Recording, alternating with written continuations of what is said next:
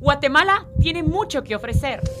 Vive es un espacio donde redescubriremos cada rincón de nuestro país. Aquí exaltaremos a los guatemaltecos que dan la mía extra. Todos aquellos que hacen del ordinario algo extraordinario. Porque hay más cosas que nos unen de las que nos separan. Juntos sumaremos en pro de Guatemala. Bienvenido a Vive por República. Porque hay más cosas que nos unen de las que nos separan. Yo soy Lourdes Figueroa y para mí es un privilegio estar en un podcast más de República.vive. Hoy gozo de la compañía de una gran amiga, pero aparte alguien que admiro muchísimo, Beatriz Morales, guatemalteca. Y para mí es un privilegio que estés acá, Bea. Hoy nos viene a presentar un proyecto que creo que todos conocemos, Guate Dining. Bienvenida. Gracias por la invitación. Qué alegre estar acá. sí, a mí me encantaría que todos comenzáramos conociéndote, así como te conozco yo, desde los inicios. ¿Qué estudiaste? Estudié eh, artes culinarias en Cordon Bleu, después en los estados estudié artes culinarias y administración y eh, después ya vine a Guate. Hay una frase que me encanta que creo que si ustedes han estado escuchando Vive, la reconocerán y es que las oportunidades tienen fecha de caducidad. Y Beatriz decidiste estudiar, dedicarle tiempo, invertirle tiempo a tu educación en un mundo que después vino a ser en el cual tú encontraste esta pasión, escribir y hacer una revista únicamente de temas culinarios, de gastronomía en tu país. Pero tú estudiaste, como bien lo mencionaste, artes culinarias. ¿Qué pudiste tomar de esta carrera para implementarlo en la revista?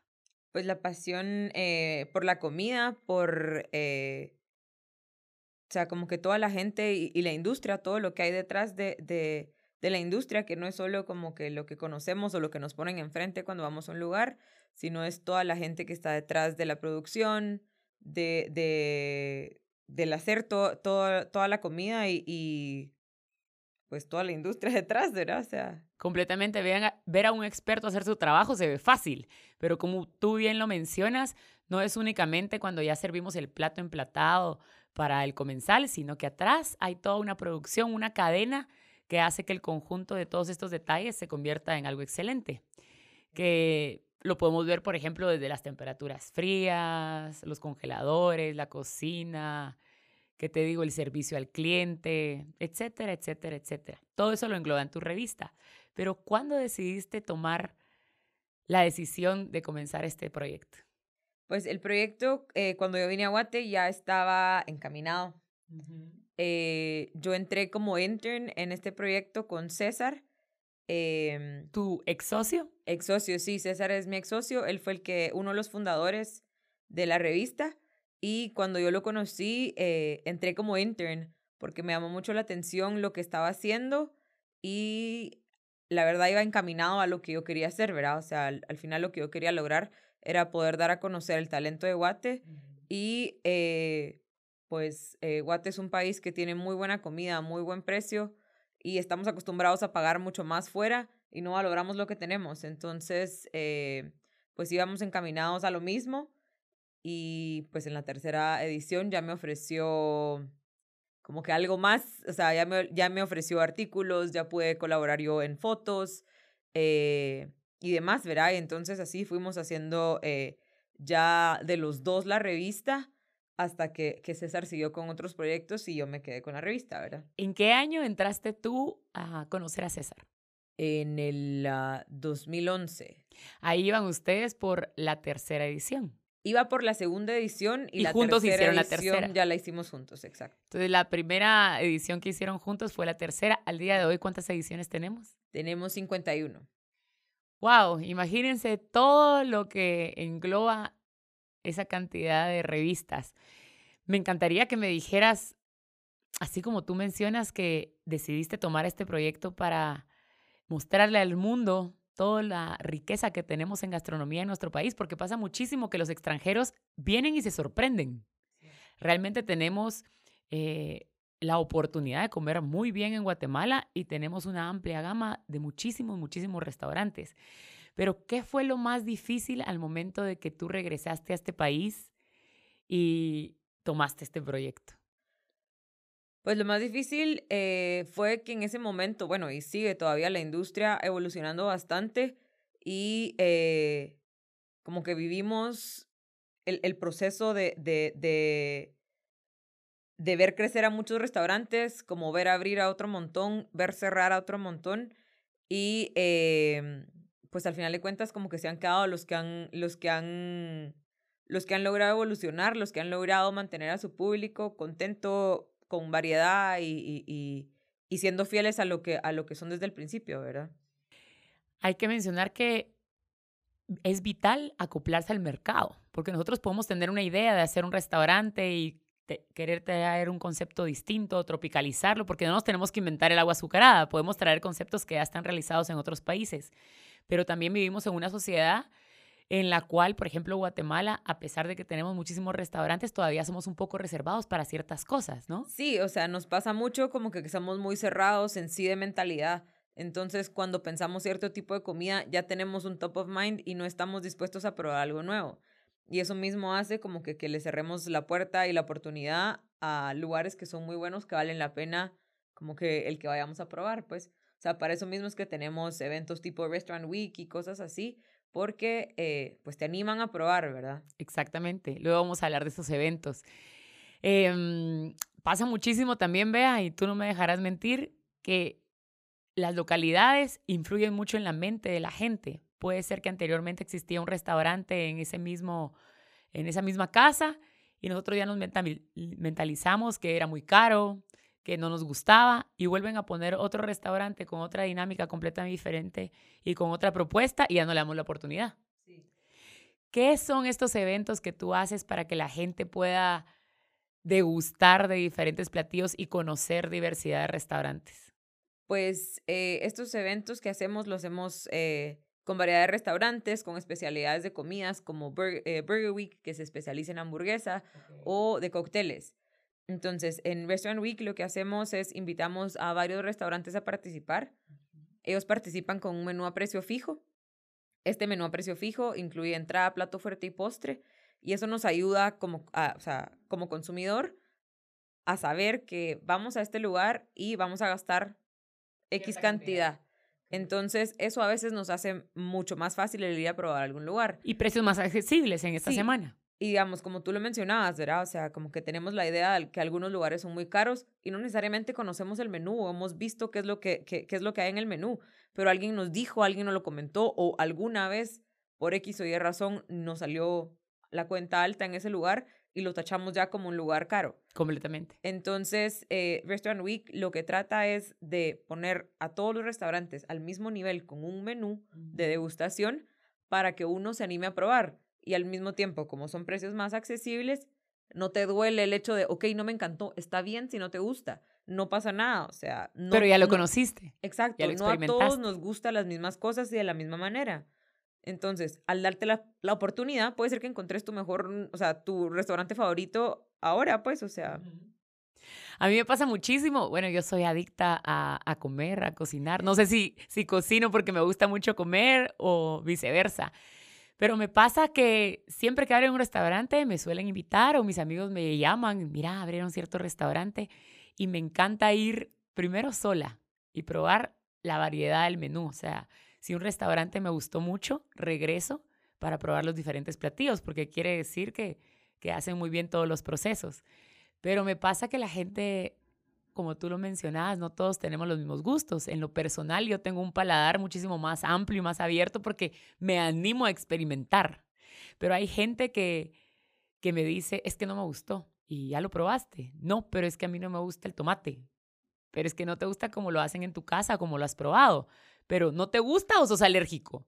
Si sos alérgico, no te invito a que lo probes, pero si realmente no te gusta, nada perdés probando, ¿no? No, digamos con eso que tú mencionabas de, ok, no te gusta el tomate, no te gusta el tomate, pero tal vez no te gusta en esta preparación. Tal vez en una sopa, en una salsa, y ni cuenta te vas a dar. Exacto, o sea, como que hay que estar abiertos a probar nuevas cosas, porque cada persona hacemos desde la cosa más pequeña de una manera diferente hasta la cosa más grande. Entonces, ¿por qué algo al estar hecho por alguien más no, no, no, no puede tener la oportunidad de saber si sí me va a gustar o no, pues. Completamente. Cuando yo viajo a otros países, otros continentes, lo primero que yo hago, pero yo soy un caso raro, es ir a los supermercados, ver las especies y me voy a meter a restaurantes de locales.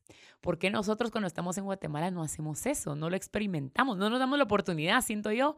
Como tú mencionabas, siempre vamos a los mismos restaurantes y nos sorprenderíamos, tal vez a la vuelta de la esquina de nuestra casa o del restaurante que tanto vamos, encontramos esos sabores que pensábamos no los podíamos tener en Guatemala. Sí, creo que, que, que eso es parte como que de nuestra cultura, ¿verdad? Que es algo que deberíamos de aprender a, a cambiarlo, pues, porque tenemos que darle oportunidad no solo en la comida, sino a, a probar nuevas cosas en sí en general, pues.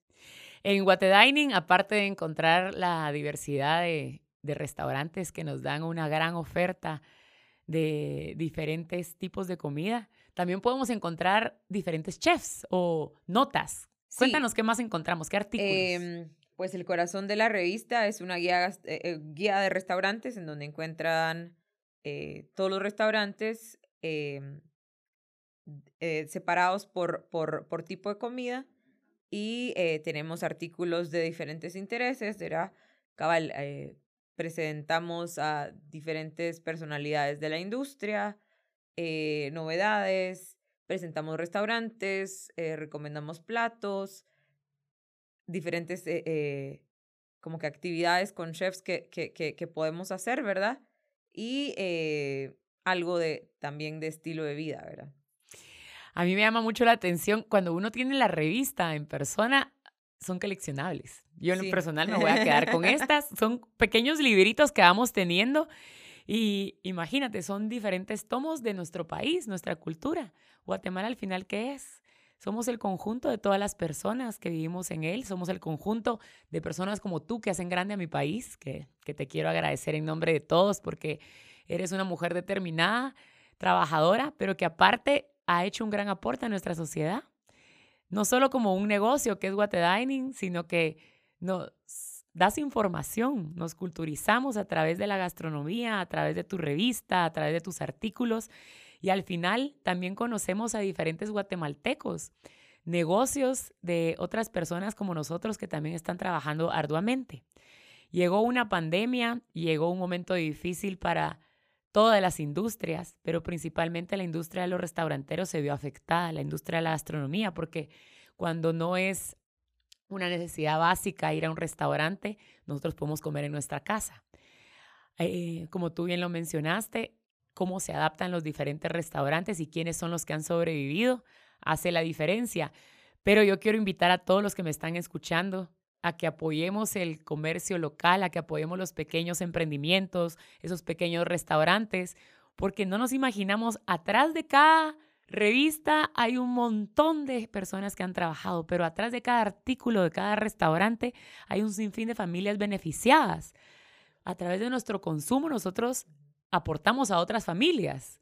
Entonces eso es algo muy importante que nosotros no solemos pensar.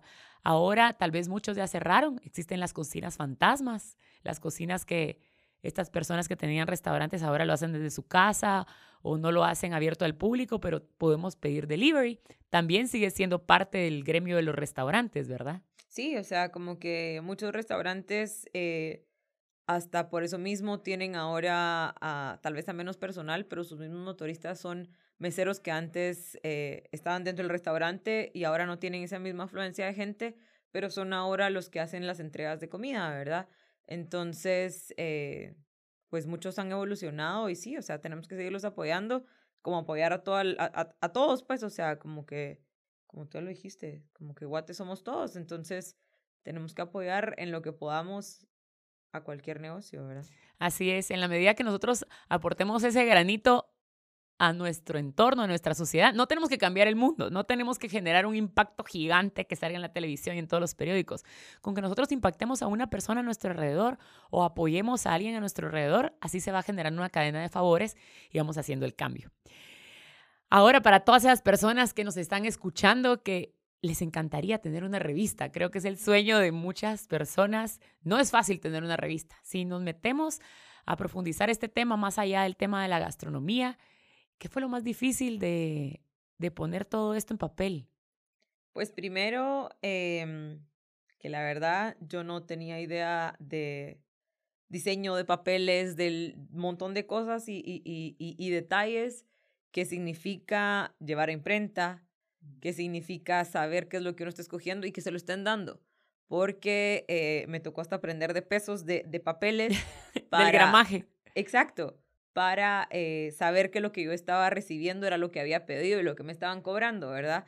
Entonces hay que empaparse un montón de, de, de, muchísima información. Eh, valorar esos, a esos proveedores como que, que desde el principio son cabales con uno, pues. Eh, y aceptar, aceptar ayuda de los que sí saben, ¿verdad? Porque yo no sabía nada de, de, de este mundo y poco a poco uno va aprendiendo, pero, pero nunca está de más poder aceptar ayuda, ¿verdad? La práctica hace el maestro, indiscutiblemente. Cada vez que ustedes vean una revista, un tomo de Guate Dining, se van a dar cuenta en la calidad desde la portada hasta el contenido. Engloba muchísimo trabajo que podemos nosotros ver en él. Y como les mencioné, si ustedes encuentran una, quédensela, porque son tomos indiscutibles. Yo estoy segura que después va a ser colección en la casa que nosotros vamos a poder tener. Pero como tú dijiste, em, cada quien es un experto en su materia. Y últimamente en la sociedad creemos que nos podemos saltar procesos. Hay personas que creen que pueden ser fotógrafos de la nada, que nuestro celular tome buenas fotos, yo suelo decirlo, no nos hace fotógrafos. Que estemos físicamente eh, en nuestra mejor condición no nos hace nutriólogos. Hay expertos para cada materia. Hay muchísimos años que nosotros dedicamos a nuestras carreras y que personas se dedicaron a especializarse en distintas cosas. Tenemos que tener la humildad para poder reconocer que no sabemos todo y que a veces es mejor dejar hacer el experto eh, su trabajo y que al final eso viene a complementar el nuestro, ¿verdad? Porque de nada sirve que tú hagas esta revista tú solita. Si tu vecino podría ser la persona que te puede facilitar procesos, porque él ya ha hecho más revistas, ya lleva más años en el mercado. Entonces, ¿qué nos deja esta plática de elección? Uno, que la determinación y el esfuerzo dan resultados. Beatriz Morales es un ejemplo de ellos, mejor conocido como Bea para las que le queremos. Dos, que Guatemala tiene una amplia gama de tema de gastronomía y que tenemos que aprovechar eso, que no tenemos que cerrar nuestra mente a abrirnos a nuevas experiencias culinarias en el tema de la gastronomía. Y tres, definitivamente que podemos aprender continuamente de todos los que están a nuestro alrededor, que día con día nos sorprenderíamos de la persona que menos pensamos. A mí me ha pasado que son las personas de las que más aprendemos y de las que más eh, podemos absorber información. Es lo mismo que la universidad es, y los libros. Es información resumida en tomos. O sea, eso es vital para nuestra vida. Si tú no hubieras tenido las tablas, como le decimos en este medio, si tú no hubieras tenido el conocimiento de todo lo que estudiaste, tal vez se te hubiera presentado la oportunidad de tener esta revista y no hubiera sido una realidad para ti ni para tu futuro. Y por último, y no menos importante, el apoyarnos entre todos, ¿verdad? El apoyar a, todos nuestros compatriotas que día con día hacen el esfuerzo de salir adelante, el apoyar a todos esos restauranteros, a todas las personas que, que vemos que arduamente se levantan a trabajar dignamente. Todos ustedes hacen grandes a nuestro país. Vea, un placer que estés con nosotros. ¿Cómo te encontramos en redes sociales? Eh, en Instagram y, en Facebook es What Dining.